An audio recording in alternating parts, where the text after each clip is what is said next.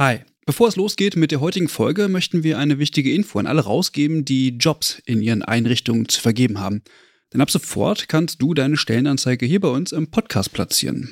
Wir finden das besser als Werbung, weil unsere treuen Hörenden damit Hinweise auf tolle Jobangebote bekommen und Unternehmen diesen Podcast nutzen können, um genau die Zielgruppe zu erreichen. Und wir nerven nicht mit Inhalten, die niemand hören will. Also eigentlich eine Win-Win-Win-Situation.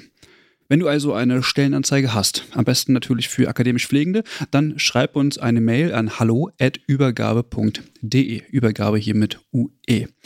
Wir veröffentlichen dann die Anzeige hier mit den relevanten Infos. Wir freuen uns auf deine Mail und wünschen viel Spaß mit der heutigen Folge.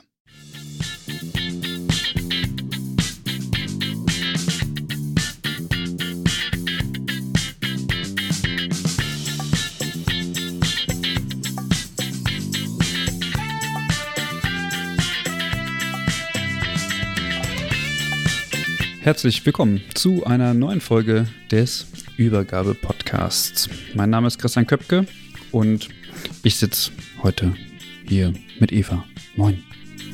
Moin, Christian. Und mit Mike. Hallo Mike. Hallo Christian. Und ohne Gast. Und ohne Gästin. Wir sind die Gästinnen. Unsere eigenen Gäste. Ja, genau. Ja. Muss auch mal sein. Ja. ja, wir melden uns mal zu Wort, ähm, ohne, ohne, ohne Gäste und Gästinnen, um einfach mal für uns irgendwie auch ein bisschen zu reden. Und eigentlich besteht der Plan heute darin, ein bisschen so aus unseren Projekten zu erzählen, beziehungsweise ihr aus euren Projekten. Ob das gelingt, weiß ich gar nicht. Ja, schauen wir mal. Hm. Heute ist der 12. Mai. Ist das eigentlich feierungsfähig? Feierfähig? Tja, Tag der Pflege, ne? Ich weiß nicht, wie es euch geht, ne? Aber ich bin dieses Jahr total genervt davon. Ich verfolge das null. Äh, weil weil ich halte von diesem Konzept äh, nichts, so einmal im Jahr irgendwie so einen, so einen netten Tag zu haben und 364 andere Tage passiert dann so gar nichts. Das ist ein bisschen wie Valentinstag, ne? Mhm. Also bei Twitter und so weiter hat man natürlich schon einiges gesehen heute. Finde ich auch gut, wenn man da nochmal drauf hinweist und so. Liefen ja auch verschiedene Aktionen. Aber du hast natürlich schon recht, es ist schade, wenn solche Dinge dann nur Eintagsfliegen sind. Hm. Ja. Ich meine, in den USA gibt es auch einen Tag für die Lehrenden und so weiter und so fort. Ich glaube, da ist das nochmal anders, also vom, vom Empfinden her, wenn es dann so einen Tag für professionell Pflegende gibt. Aber selbst das bringt man ja hier in Deutschland ein bisschen durcheinander und ähm, gratuliert dann irgendwie Angehörigen oder pflegende Angehörigen und so. Ich glaube, für professionell Pflegende ist es schwierig. Und da macht der Tag es hier nicht besser in Deutschland. Hat denn der Bundesgesundheitsminister heute schon was dazu sich geäußert? Das wäre mal interessant. Ja, ich der glaube, hat, äh, achso, Entschuldigung, Eva. Ja, sag mal. Nee, der, mal. Der, hat, der hat gesagt, wir müssen die Professionalisierung der Pflegenden weiter vorantreiben, dürfen aber nicht die Menschlichkeit dabei vergessen. Ja, genau, so ein genau, großes Schweigen. Also genau das ist doch der Plan, oder?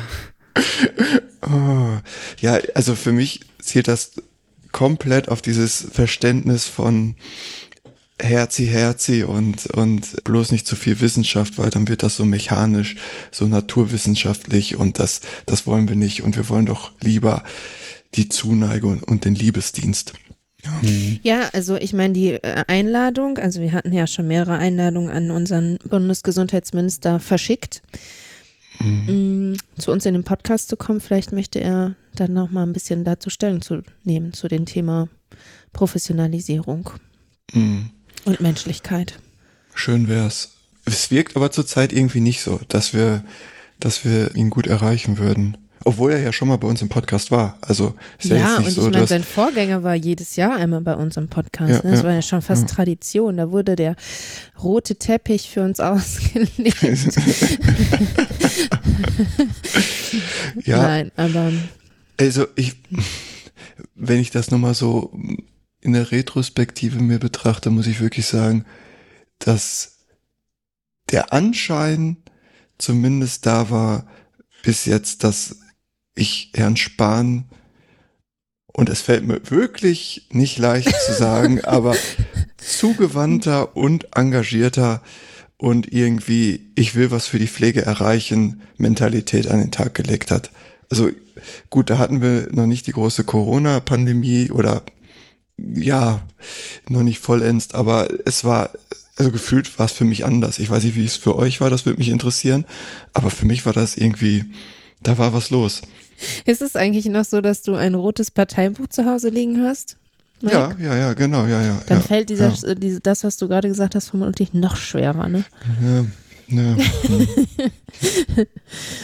ja, ich, keine Ahnung, ich weiß noch nicht, ob ich da jetzt schon so eine Bewertung für die, für die ersten, wie viele Tage sind die denn jetzt im Abend, weiß ich gar nicht genau. Ob ich da schon eine Bewertung für finanzieren hm. kann. Also ich habe auf jeden Fall eine Bewertung abzugeben. Okay. nee, das, das, das, das habe ich auch erwartet. Das wundert ja. niemanden. Nee, nee, nee, jetzt kommt's. Genau, also ich habe mir darüber auch schon Gedanken gemacht und ich muss ganz ehrlich sagen, Mike, ich gehe voll mit, was du sagst. Man mhm. kann von Jens Spahn halten, was man will. Ich habe das auch immer wieder gesagt. Du kannst ja von ihm halten, was du willst, ne? Aber der hat äh, seine Themen angebracht und hat sich für die Belange des Berufes oder zumindest für ein paar Veränderungen eingesetzt und es umgesetzt. Ob das jetzt mhm. immer die, äh, das Ergebnis hatte, was wir uns wünschen oder eben nicht. Gut, das ist in der Politik so, es wird ausgehandelt, aber der hat das auf der, auf der Schippe gehabt. Und vom ersten Tag an hat er sich darum gekümmert. Und es war während der ganzen Legislaturperiode, beispielsweise auf seinem Account, auch immer Thema.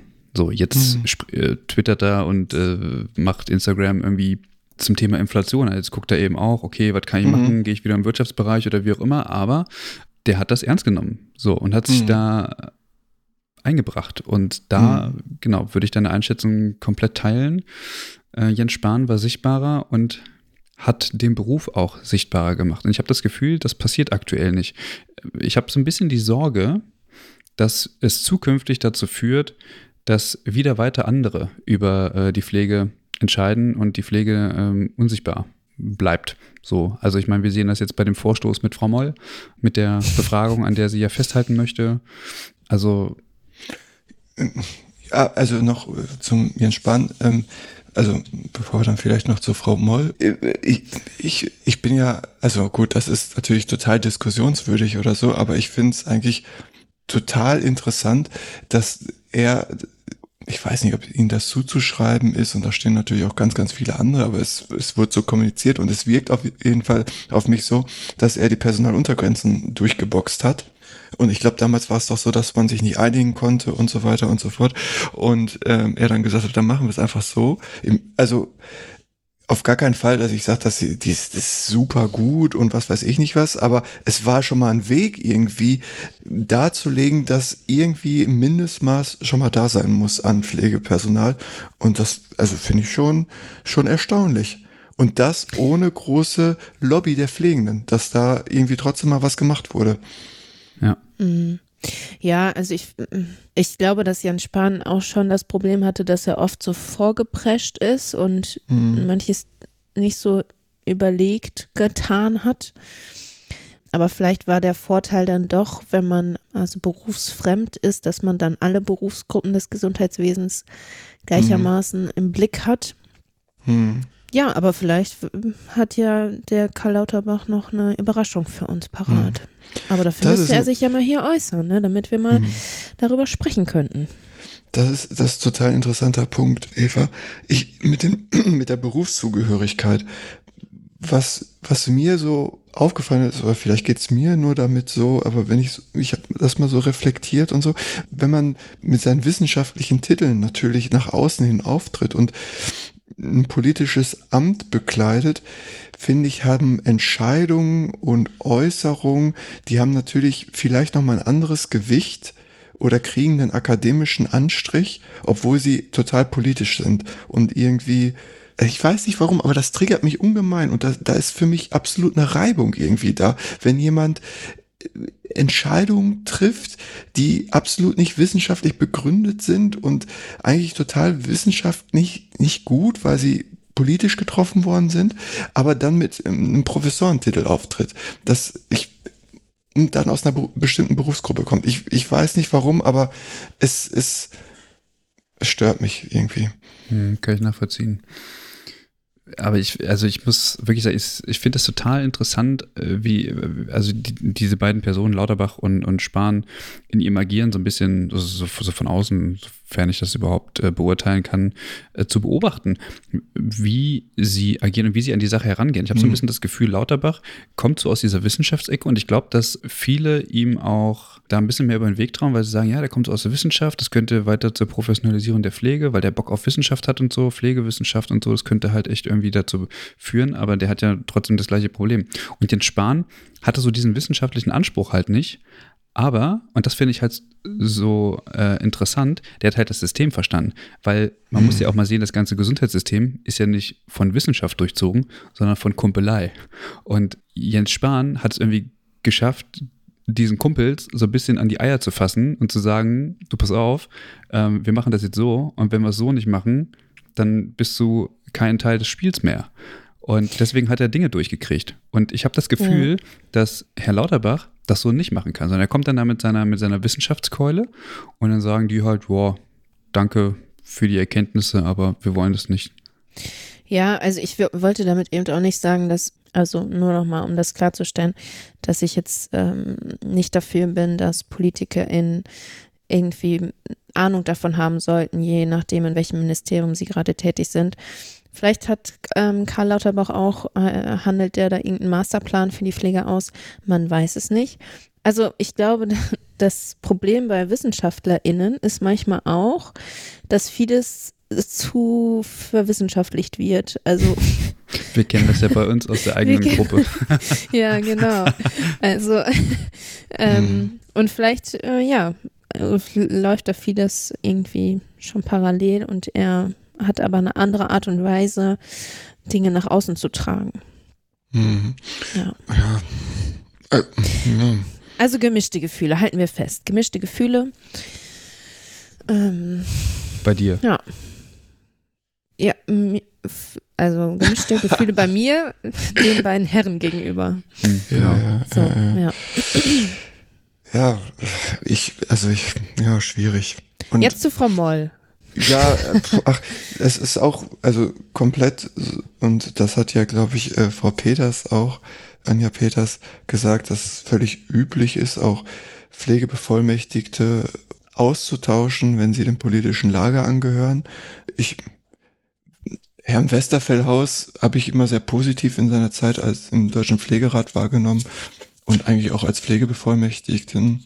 Mm. Hier fand ich ihn aber viel zu still. Also muss man echt sagen, also ja, da ja. war nichts mehr los. Im DPR, da hat er noch ordentlich äh, die, äh, die Säge kreisen lassen, aber äh, als Pflegebevollmächtigter, äh, nee, da war nichts. Also mhm. kann ich. Nee. Man ist ja im Grunde auch erstmal für die Belange der pflegenden Angehörigen und nicht für die professionell Pflegenden zuständig. Ne? Mhm. Ne? Ich meine, da kriegt man wenig mit. Ich glaube, ähm, das Einzige, was Herr Laumann damals, der hat so ein bisschen mit der Entbürokratisierung damals aus der Position heraus angestoßen, ja, ansonsten wüsste ich auch, ja gut, und dann kommen immer diese Pflegestärkungsprojekte, die mal ausgeschrieben werden und so, sonst kriegt man da auch wenig mit. Ja, Frau Moll, hm. ja, ich find's schön, also grundsätzlich finde ich schön, dass eine Altenpflegerin oder eine Altenpfleger in so einer Position ist und sozusagen aus der Profession heraus diese Position bekleidet. Ja, aber ist dann irgendwie auch ein bisschen schwierig, in Fernsehinterviews vom Brote schmieren zu sprechen. Also das ja, ist das mir dann schon wieder zu, zu viel Altenpflege, weißt du? Mhm. Mhm. Ich, ich kenne Frau Moll nicht. Ich, ich kenne immer nur das, was sie erzählt in Interviews oder, oder ihre Ausarbeitung über Pflegestärken, die sie veröffentlicht hat. Ja, ist, Ratlosigkeit es, es ist so ein bisschen wie Altenpflege zurzeit oder nicht überall ist, aber vielleicht ja, ich, ich ruhe da so ein bisschen rum. Ich weiß nicht, was ich sagen soll. Ich, ich finde es schwierig. Also Altenpflege ist, wie gesagt, für mich eines der pflegerischen Settings und da braucht man Skills vor allem, weil man einfach super fit in Krankenbeobachtung sein muss. Man muss super fit sein, was medizinische, evidenzbasierte Versorgung, aber auch personenzentrierte Versorgung angeht. Und dafür braucht man Wissen und nicht nur Erfahrung. Und das fehlt mir manchmal und ich, ich, ich habe Angst oder was heißt Angst? Ich finde es schade, dass der Kostenfaktor in der Altenpflege überwiegt und man versucht, Kosten gering zu halten und somit auch die Qualifizierung von Personal dort gering zu halten, damit man Kosten drücken kann und nicht in eine gute Versorgung investiert. Hm. Ich verstehe auch ehrlich gesagt gar nicht, warum man immer von diesen Sektoren Krankenpflege oder Gesundheits- und Krankenpflege gesonderte Kinderkrankenpflege von mir aus, da funktioniert die Differenzierung ja irgendwie noch ganz gut. Aber dann von Altenpflege zu sprechen, warum spricht man nicht von Akut- und Langzeitpflege? Also ist das nicht eher so mhm. was Treffenderes so? Also ich meine. Ja. Und dann, und dann hat man diese Attitüde nicht mehr, weißt du? Und dann hast du auch ein viel, also eine ganz andere Möglichkeit, ähm, aus dieser Perspektive heraus, da zum Beispiel auch mehr Gesundheits- und Krankenpflegende oder von mir aus auch, weiß ich nicht, Dualabsolventinnen und so weiter äh, anzusiedeln, als, we, also, mhm. als wenn man so diesen Altenpflegestempel drauf hat. Aber es geht ja nicht um hm. Altenpflege, es geht ja irgendwie um Langzeitpflege. Ich meine, der Bereich der Altenpflege kommt ja auch aus einem komplett anderen Mindset, würde ich sagen, als, als die Gesundheit und Krankenversorgung. Mhm. War immer schon sehr, glaube ich, auch viel mit Pädagogik, die dort mit reingespielt hat. Und ich glaube, das ist halt nochmal anders als oder wurde versucht immer anders zu sehen. Also meiner Meinung nach besteht da überhaupt kein Unterschied, aber gut, das ist schwierig. Schwierig. Ich stimme dir da voll und ganz hinzu. Ich würde da auch aus wissenschaftlicher Perspektive macht es natürlich Sinn, irgendwie die Sektoren klar zu benennen, aber ansonsten. Es gibt halt so viele Fragestellungen, die einfach sektorenübergreifend sind. Mhm. Und auch die Anforderungen an die Qualifikation von Pflegenden sind ja auch sektorenübergreifend oder wichtig, dass halt Pflegekräfte sich über Sektorengrenzen hinaus mit systemischen Fragen auseinandersetzen oder da auch Kenntnisse darüber haben, mhm. damit einfach dieser Übergang zwischen den verschiedenen Versorgungsformen besser gelingen kann. Also da weiß ja auf die eine Hand, ja. genau, da weiß ja auf die eine Hand nicht, was die andere tut, so ungefähr, ne? Mhm. Absolut, In der ambulanten Pflege funktioniert es ja. Also sagt man halt irgendwie, es ist ambulante Pflege und es ist halt egal, wie alt die Personen sind. Also unterscheidet man ja plötzlich auch nicht. Hm. Ja, ich meine, der Begriff Altenpflege trifft der überhaupt noch so zu? Ich, ich weiß nicht, ob es da aktuelle Erhebungen zu gibt. Äh, aus meinem Erfahrungswissen heraus hatten wir super viele und gut junge Leute, Menschen Mitte 50, Anfang 50, die äh, auch bei uns gewohnt haben in der stationären Langzeitversorgung und dort auch versorgt wurden. Mhm. Also das gab's ja auch. Also das ist ja, also ich meine, der Jüngste, der bei uns gewohnt oder gelebt hat, der war 35, 36, 37, 38, 39 so irgendwie um den Dreh. Mhm. Da trifft es ja. halt eher, wenn man von stationärer Langzeitversorgung spricht oder wie auch immer. Ja. Ja, Pflegebedürftigkeit kennt halt kein, kein Alter eigentlich, ne? Also. Genau, ja, ja, das ist wirklich so. Ja, ja und ähm, müssen wir abwarten. Also Frau Moll haben wir auch natürlich angefragt. Da haben wir aber noch, auch noch keine Rückmeldung bekommen. Es läuft zurzeit nicht so bei uns mit den Rückmeldungen anscheinend. Aber da müssen wir mal schauen. naja, also ja. man, man, muss sagen, äh, das BMG, also sprich äh, Mitarbeitende von Herrn Lauterbach, die haben uns zumindest abgesagt. So, mhm. also da gab es zumindest eine Rückmeldung. Ähm, mhm. Und äh, bei Frau Moll ist nichts. Also da haben wir schon zweimal mhm. angefragt. Genau, ist ein bisschen schade. Tatsächlich. Ja, nee, also ich finde das tats äh, tatsächlich schade, weil ich sie auf der einen Seite gerne kennenlernen möchte und auch verstehen möchte, wie sie denn eigentlich darauf kommt. Also ich meine, irgendwie habe ich das Gefühl, dass unsere Denkweise, wie Pflege zu funktionieren hat, nicht mit der Denkweise in der Regierung matcht. Und ich frage mich, bin ich falsch? Oder ist sie falsch? Oder wie, oder irgendwo da, in, der, in der Mitte ist vielleicht so die Wahrheit, keine Ahnung. Aber ich habe immer so das Gefühl, dass wenn wir hier so sprechen und auch mit unseren GästInnen sprechen, dass wir irgendwie eine gemeinsame Basis haben. Also wir wissen irgendwie, wo, wo der Weg hingehen soll. Ähm, wir haben irgendwie ein gemeinsames Verständnis davon, wie professionelle Pflege zu funktionieren hat. Und dann kommt die Regierung an und sagt was komplett anderes, was ich in meiner Ausbildung gehört habe, als ich aus Idealismus irgendwie eine Altenpflegeausbildung gemacht habe. Und ich weiß nicht, ob, ob das cool ist. Also, äh, das finde ich schwierig. So, wenn, wenn, wenn, wenn die Regierung irgendwie 15 Jahre hinter mir ist. Hm. Ja, ich glaube, oder meiner Meinung nach ist, ist, sind wir, bilden wir ja auch nur ein, einen ganz, ganz kleinen, geringen Anteil, drei Prozent oder so von allen Pflegenden ab, die es gibt in Deutschland. Also, die sich akademisch weiterqualifiziert haben oder wie auch immer. Und dazu kommt noch, dass wir dann bestimmte Gäste haben, die dann irgendwie als Professoren oder Professoren tätig sind. Ich glaube, da ist es normal, dass man da irgendwie ein, vielleicht eine andere Vorstellung von Versorgung hat oder, oder vielleicht auch sich Gedanken macht über die bestmöglichste Versorgung. Ja, und, und ist für manche auch einfach nur ein Job, ne, den man irgendwie macht und dann muss es auch gut sein und ein lebenslanges Lernen und wissenschaftliche Erkenntnisse. Und das finde ich, hat super auch Corona gezeigt oder zeigt es noch immer. Das ist halt, oder auch aktuelle oder andere Studien, das ist alles super dehnbar irgendwie. Also ist, ich meine,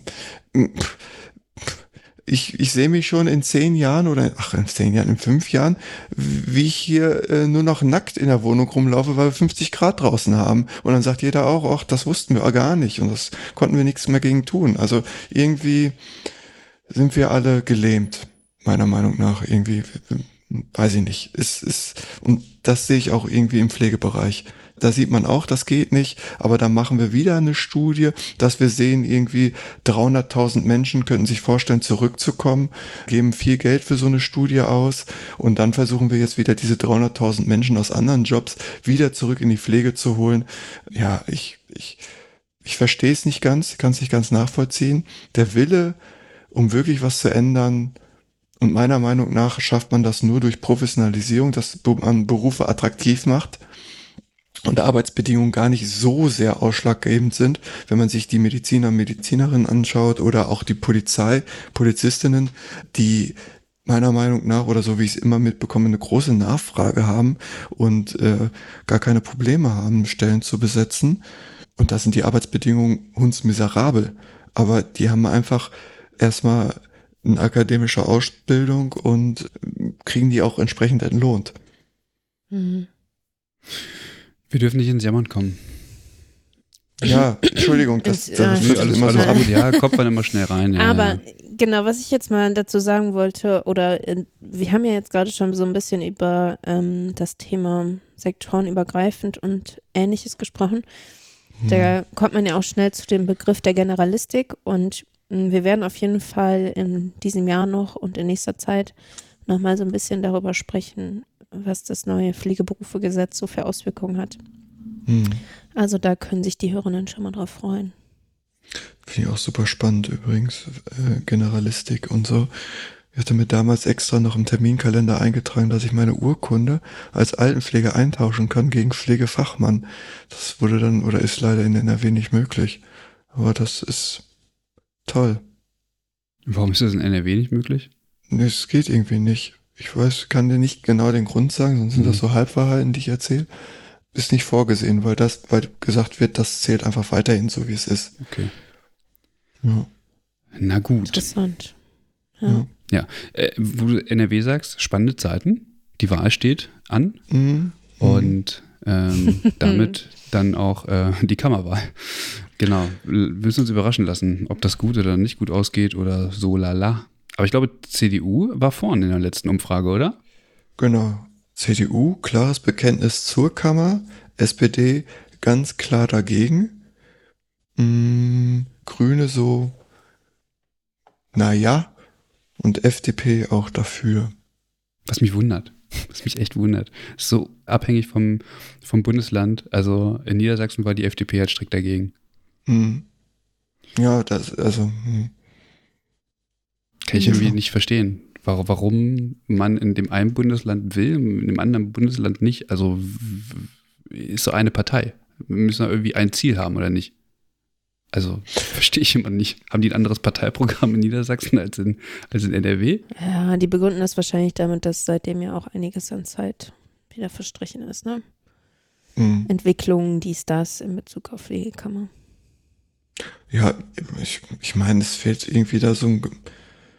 Ja, die Frage ist, welches Ziel verfolgen die Bundesländer im Bereich der Pflege, ne? Und, Mhm. und wenn die das nicht als wichtig erachten, zu wissen, wie viele Pflegende die haben oder, oder es die pflegerische Versorgung irgendwie auf Stand sicher zu gestalten, dann kommt man vielleicht zu anderen Entschlüssen. Hm. Kann sein. Ja. Ich, also ich bin, ich wohne ja noch, ich glaube, bin ich der Einzige, der in NRW von uns wohnt? Nee, Alex Hm, vielleicht noch, ne? Franziska? Nee, Franziska wohnt auch in Niedersachsen. Ja? Hm. Ja, okay. Dann bin ich vielleicht sogar der Einzige. Ich bin auf jeden Fall gespannt. es Clara wohnt auch in, in, in NRW. Clara und auch, ja. Ja, zumindest Stimmt, zur Hälfte. ja, ja. Ne? Deswegen äh, gespannt, wie es sich entwickeln wird. Was interessant ist, dass Pflege irgendwie trotzdem immer noch Wahlkampfthema ist. Also es wird ja schön plakatiert von der SPD, Ja. dass NRW Pflege braucht. Aber dann darüber hinaus, was das eigentlich bedeutet, ich nehme oftmals diese die Verdi-Slogans wahr oder Gewerkschaftsslogans, mehr Personal, mehr Geld. Ja, und ich meine, Das das, ist sind das, erstmal was zieht. Einbahnstraßen. Ja, das das ja, ist das, klar. was zieht und das ist auch äh, im Grunde genommen auch das, was verständlich ist und nachvollziehbar ist. Mhm. Und damit Mhm. gewinnen die. Weil alles andere ist so auf so einer Metaebene. Und das, Mhm. da, da braucht man halt so ein paar mehr Sätze für, um das zu erklären, was damit eigentlich gemeint ist. Das kriegst du halt nicht mit, also nicht hin, so in einem Satz. Also ich kann das auch nachvollziehen. Mhm. Das ist halt einfach und das ist wählbar, klar. Mhm. Ja, mehr Personal. Ich, ich weiß nicht wie, aber gut, es ist halt eine interessante Forderung. Ja, abwarten. Es wird auf jeden. Fall spannend. Also jetzt äh, Pflegethemen übergreifend natürlich auch, aber das ist natürlich nicht unser Bier. Da sind andere Kolleginnen mit anderen Podcasts eher für zuständig. Das Interessante, ähm, also ich, ich, also natürlich haben wir das Problem in der Pflege, wir sind auch ein Pflegepodcast, aber das Problem des Fachkräftemangels betrifft ja nicht nur die Pflege, sondern das betrifft ja auch ganz Ja, viele stimmt. andere ähm, Bereiche. Also es ist ja jetzt, weiß Hm. ich, Handwerk oder whatever. Also können wir gucken, wohin wir wollen. Und das liegt einfach daran, an, an dieser demografischen Entwicklung, aber es betrifft irgendwie alles. Und also andere Ah. Bereiche müssen sich auch die Frage stellen, wo kriege ich das Personal her? Also es sind ja jetzt nicht nur wir Pflegenden. Mhm. Genau, und das ist ja die, also meiner Meinung nach auch die, die große Krux an der Sache. Also möchte man überhaupt mehr Personal in der Pflege? Weil die, das Personal, was in die Pflege geht, das fehlt woanders. Also das, das macht dann vielleicht kein Studium, um Polizist, Polizistin zu werden oder macht keine Ausbildung als Friseur oder Friseurin. So, die fehlen halt dann an anderer Stelle. Ne? Also wir kriegen halt nicht mehr Menschen.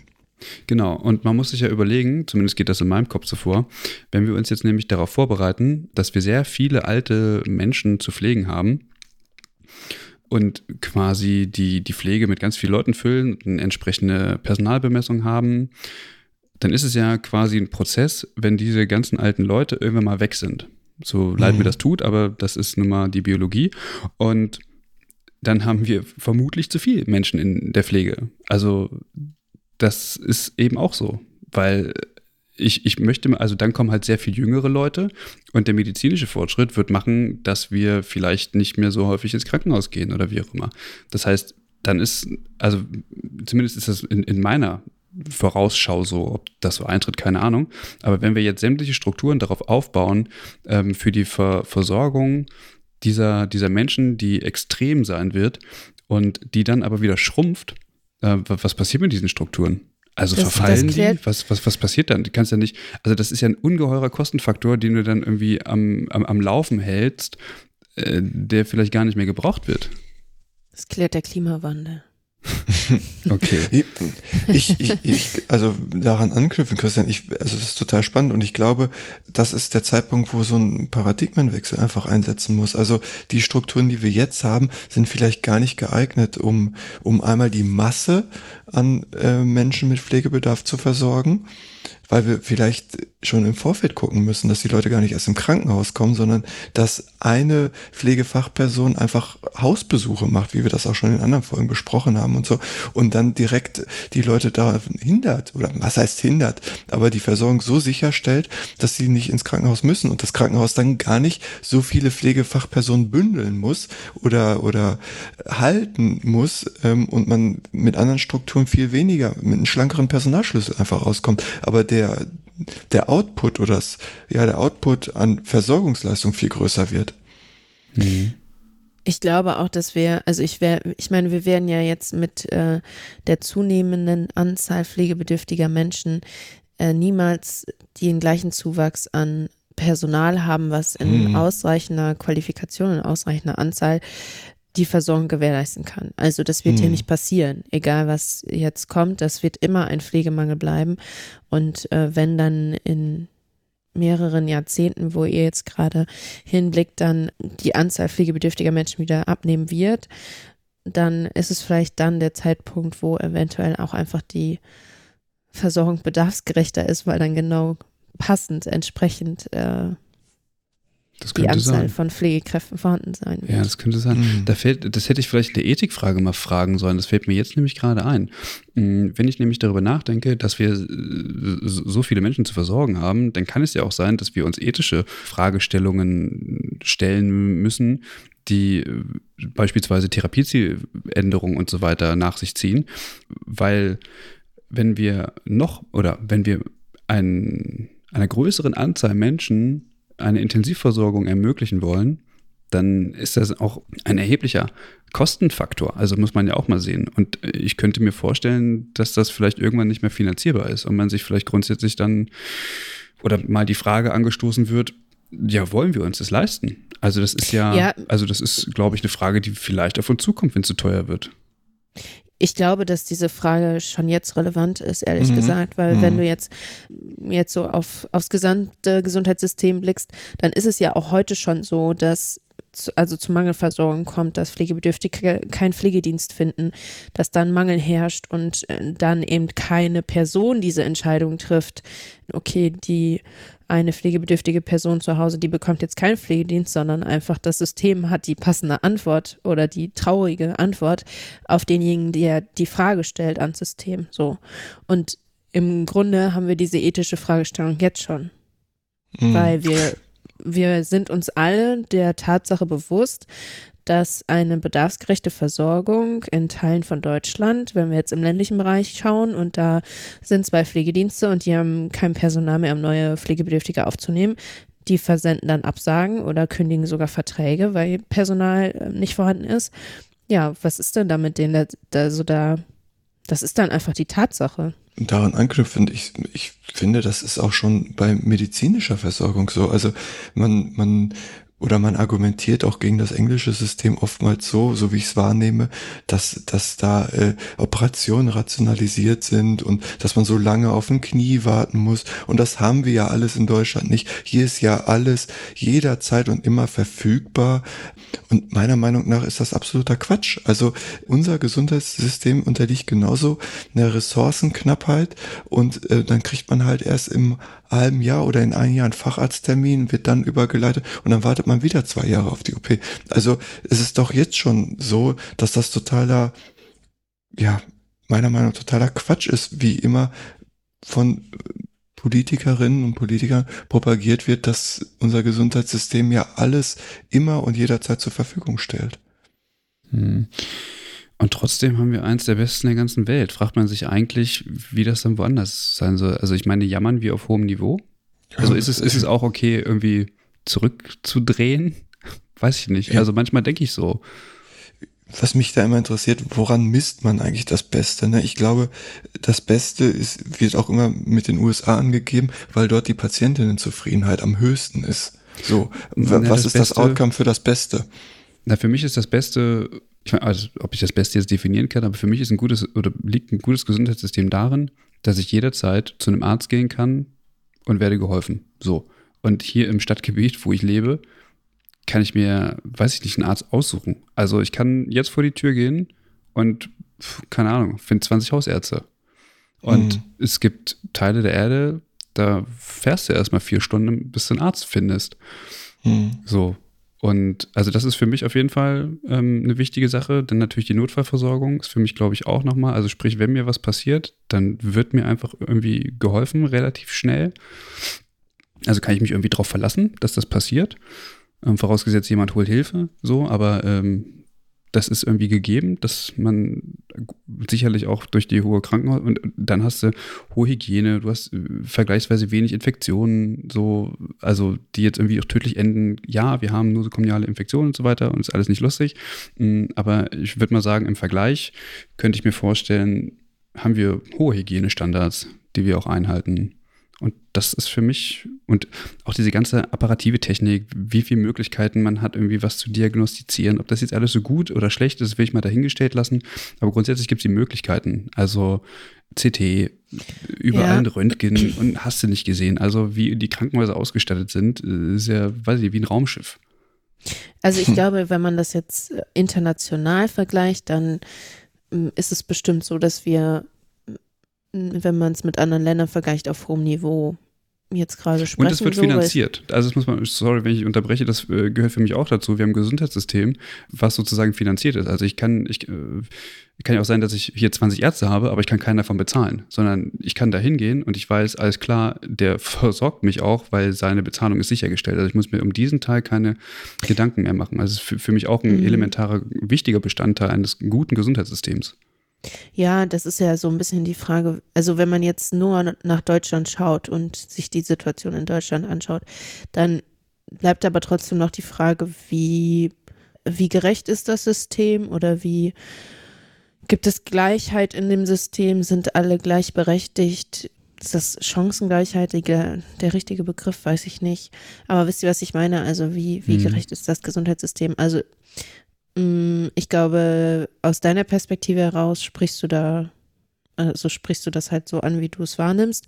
Aber es gibt bestimmt auch andere Menschen in Deutschland, die aus verschiedensten Gründen nicht die gleichen Zugangsmöglichkeiten zum System haben. Ja, und die damit mhm. wahrscheinlich auch anders konfrontiert sind. Ich, ich bin nicht krank, ich gehe nie zum Arzt. Also ich, ich gehe ja, zum Arzt, wenn ich mich impfen lasse, so.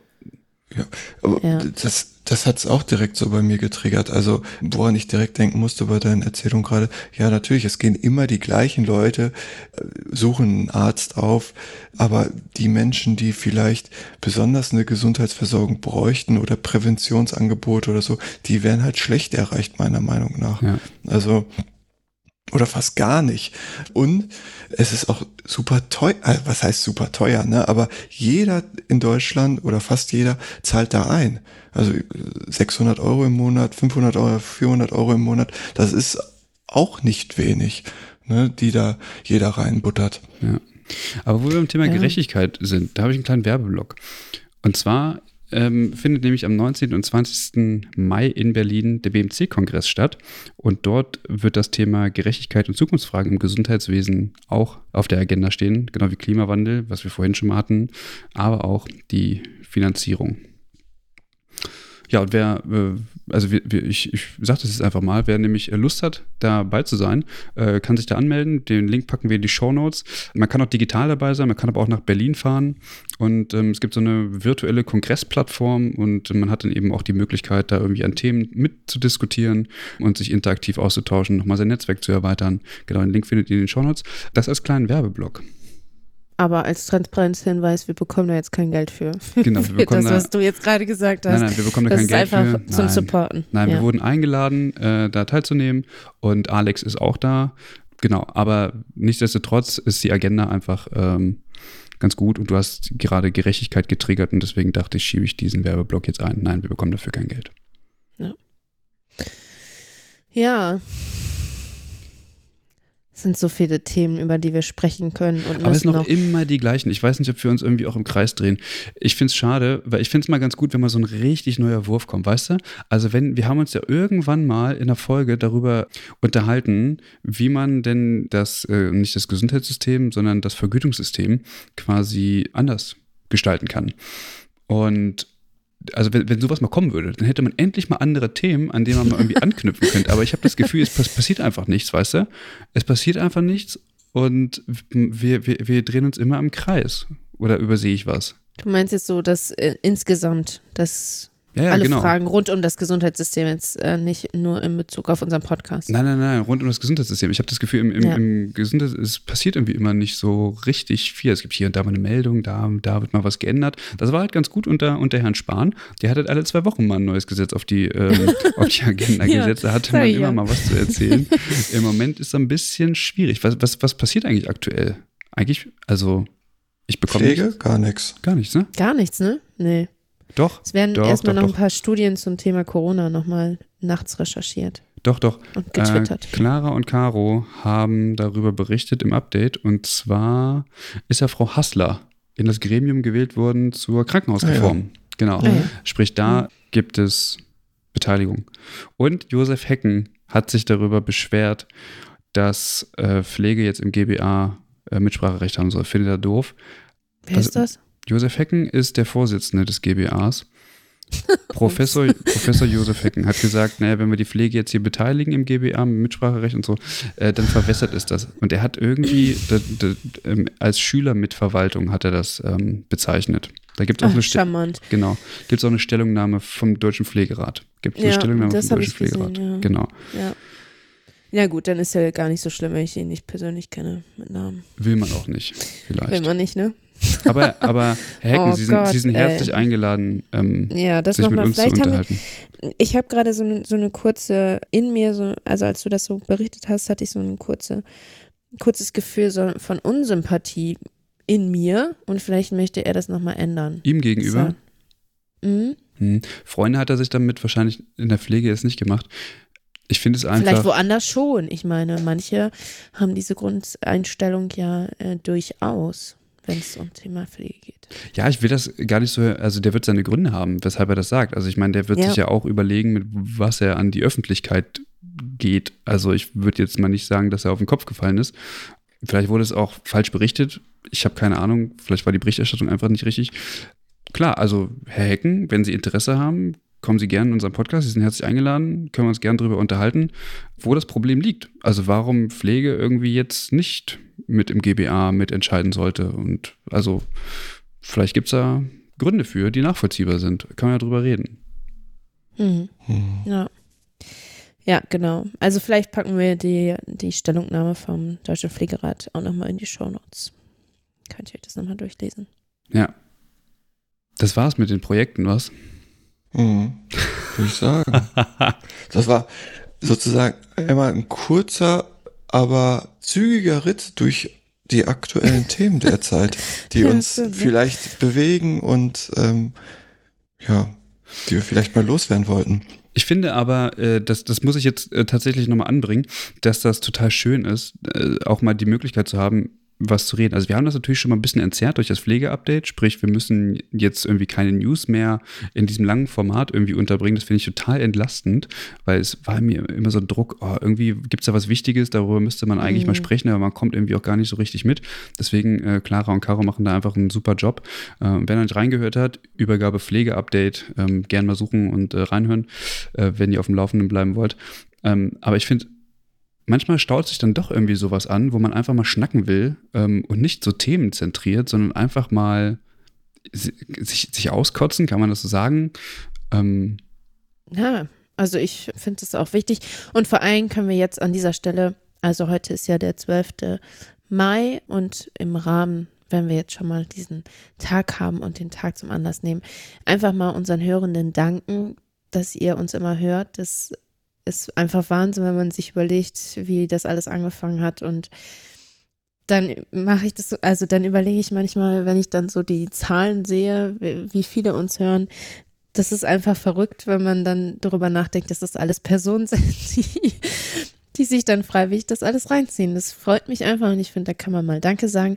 Und vor allem möchte ich diese Gelegenheit nutzen, euch nochmal mitzuteilen, dass ihr uns gerne Themenvorschläge nennen könnt oder wenn ihr selber mal irgendwas habt, worüber ihr sprechen wollt, dann meldet euch gerne über unsere Social Media Kanäle oder per Mail. Das ist natürlich auch möglich. Und wir freuen uns auch über jeden Kommentar.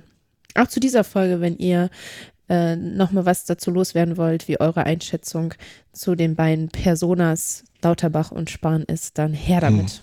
Ich würde mich so sehr darüber freuen, wenn Menschen, die in der Praxis tätig sind, egal ob jetzt irgendwie auf einer Referentenstelle oder auch im Haus, noch in der direkten Patienten- oder Patientenversorgung oder wie auch immer. Und die haben irgendwie tolle Projekte in ihren Häusern am Laufen. Und wenn die Lust hätten, einmal über ihre Projekte zu sprechen, da würde ich mich so drüber freuen, wenn wir da mal einen Einblick kriegen würden. Sei es jetzt ein besonderer Wohnbereich, der irgendwie gestaltet wurde, ein besondere Verfahren, wie man irgendwie Menschen mit Demenz und die dann irgendwie ein Delir entwickelt haben, wie man denen am besten hilft oder was man sich für Gedanken gemacht hat oder sowas. Sowas richtig schön praxisnahes. Ich würde mich so darüber freuen, wenn sich mal jemand melden würde. Das wäre so toll, ja. so Best Practice Projekte einfach mal vorstellen zu können. Hm. Unterstreiche ich. Das ist auch nochmal das Wichtige, glaube ich, dass, ähm, dass man das nochmal herausstellt. Wir, wir haben ja schon häufiger tatsächlich darüber nachgedacht, ob wir mal ähm, mehr Leute aus der Praxis äh, quasi einladen oder anfragen, ob die nicht mitmachen wollen. Wir hatten immer die Sorge, dass wir dann hier sitzen und nicht wissen, was wir sagen sollen, weil man immer wieder diese gleichen Themen hat. Man kennt das aus anderen Podcasts. Zu wenig Personal, zu wenig Geld. Und wir wollten nicht, dass sich das so im Kreis dreht. Aber Mike, wenn du sagst, es ist am Thema aufgehangen, am Projekt oder so, dann, hm. Leute, schreibt uns und sagt Bescheid. Und an die Studierenden, wenn ihr coole Projekte macht in euren Häusern oder wenn ihr, weiß ich nicht, eine coole Bachelorarbeit irgendwie habt und ihr wollt die vorstellen oder von mir aus eine Masterarbeit, die irgendwie, dann, also alles das wird halt das Archiv nie verlassen und hier haben wir die Möglichkeit, irgendwie coole Projekte ähm, vorzustellen und Einblicke zu geben, wie lebendig Pflege sein kann. Ja. Mhm. ja auch also, keine Angst oder so. Also das ist alles toll, was ihr macht. Also das wäre so schön, wenn man davon mehr hören würde. Ja, genau. Und die Themen gehen einfach nicht aus. Also es gibt noch so mhm. unendlich viele Themen. Es sei denn, man fragt Martin Dichter, ne? Das, das lässt sich nicht Der, los, ne? nee. Was ist denn? Ach so. Martin Dichter hat gesagt, es gibt keine Folgen, Themen mehr. Ne? Ja. Ja, ja, nach 50 Folgen haben wir keine Themen nee, mehr. Der hat, der hat glaube ich, schon nach, nach 10 oder 20 Folgen hat er damals gesagt, ja, da bin ich aber eher skeptisch. Ähm, mhm. Hat mich auch ein bisschen skeptisch gemacht. Äh, ich hatte, ich hatte, also ich hatte da ein längeres Gespräch mit ihm. Es war eigentlich total cool. Wir haben uns äh, super gut unterhalten. Und in, in diesem Rahmen hat er das halt erzählt. Und da habe ich die Vision geäußert. Da war der Pflege, also der, der, der Übergabe-Podcast hatte da vielleicht vier, fünf Folgen. Mehr waren es tatsächlich nicht. Und ich habe damals die Vision geäußert. Weißt du, Martin, ich finde es geil, wenn irgendjemand über den Stationsflur brüllt, jetzt komm mal zur Übergabe und niemand darüber denkt, dass er jetzt sozusagen seine Schicht übergibt, ja, sondern an den Podcast denkt. Das äh, war so meine Vision. Ich, ich, weiß nicht, ob das mittlerweile eingetroffen ist, äh, eingetreten ist. Ich glaube auch nicht. Äh, genau. Aber damit das so wird, Leute, teilt den Podcast an alle Leute, die es irgendwie hören sollen, die irgendwie einen Benefit davon haben können. Ihr tut uns damit auf jeden Fall einen großen Gefallen und eigentlich, eigentlich ehrlich gesagt gar nicht uns. Also wir finden es toll, dass, dass wir äh, so viele Menschen erreichen und dass so viele hören. Aber ich habe irgendwie, also ich, ich, sitze sitz ja hier in, in, meiner Freizeit, genau wie ihr, ähm, aus einem bestimmten Idealismus heraus, um irgendwie diese Pflege ein Stück weit besser zu machen, weiter zu professionalisieren und so. Das ist ja eigentlich der Grund, weshalb wir angetreten sind. Und ich würde uns allen gerne mal auf die Schulter klopfen. Glaube ich, haben wir uns äh, das bewahrt und äh, uns da auch nie verraten. Das ist also, also im Grunde genommen, wenn ihr es teilt, gewinnen alle.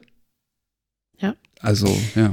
Genau, und wie gesagt, man kann auch immer noch die Folgen auch im Unterricht hören und so weiter. Also das ist von, von während Copyright. des Unterrichts. Während des Unterrichts. Genau, ihr müsst den Lehrenden nicht zuhören, ihr könnt gern Übergabe hören. ihr habt unsere Erlaubnis. Wir müssen uns auch nochmal überlegen, was wir zur 100. Übergabefolge machen. Das ist ja auch bald. Und ansonsten werden wir auf jeden Fall dieses Jahr auch eine Sommerpause machen. Ich glaube, das haben wir letztes Jahr gar nicht gemacht. Ne? Da war doch irgendwas mit so einer Pandemie. Mhm. Ich glaube, letztes Jahr haben wir eine Pause gemacht. Vorletztes Echt? Jahr nicht. Vorletztes Jahr nicht. Guck mal. habe ich schon gar keine Erinnerung mehr dran, dass wir letztes Jahr keine Pause gemacht haben. Aber genau, das wird auf jeden Fall auch noch auf uns zukommen, aber das kündigen wir natürlich früh genug an. Genau. Ich habe überlegt, zur hundertsten Folge, ob man mal, also können wir mal so ein Stimmungsbild, also äh, Leute, schreibt uns, ähm, ob das eine gute Idee ist, ob wir mal ein Hörenden-Treffen organisieren sollen. Also wo ja. wir uns äh, äh, treffen, also wir müssen natürlich wissen, wie viele Leute kommen. Fünf Leute würden es jetzt wahrscheinlich nicht machen, aber vielleicht kommt man ja irgendwie in einen coolen Austausch und äh, die Übergabe-Community lernt sich irgendwie mal kennen oder so. Mhm. Ja. Und apropos äh, Hörerinnen treffen, wenn ihr es nicht erwarten könnt, dann kommt einfach am 15. Juni um 17 Uhr nach Osnabrück. Und zwar in die Osnabrückhalle. Wir feiern nämlich die digitale Woche in Osnabrück und im Rahmen des Zukunftsforums äh, könnt ihr uns dort live auf der Bühne erleben. Also ihr könnt quasi live dabei sein, während wir ähm, anderen Gästinnen und Gästen zur Digitalisierung äh, Löcher in den Bauch fragen. Die Folge wird dann hier hinterher auch veröffentlicht. Also wer Bock hat, kommt äh, einfach gern vorbei. Wir packen den Link auch nochmal mit in die Show Notes. Ich glaube, das ist jetzt alles gesagt zu, die, zu diesem Tag der Pflege. Unter Ja. einer Stunde, wir haben es geschafft, Leute, endlich mal unter einer Stunde zu sein. Yes. Lasst uns aufhören. Wir wollen Ja. die Leute nicht weiter nerven. Macht alles, was wir gesagt haben, schreibt uns und, und liked alles weg, was ihr, was, was ihr könnt und empfehlt uns weiter. Ähm, Mhm. Wir haben euch gern, wir sind gern mit euch hier und ähm, wir sagen Tschüss, bis zum nächsten Mal. Adieu. Tschüss, macht's gut.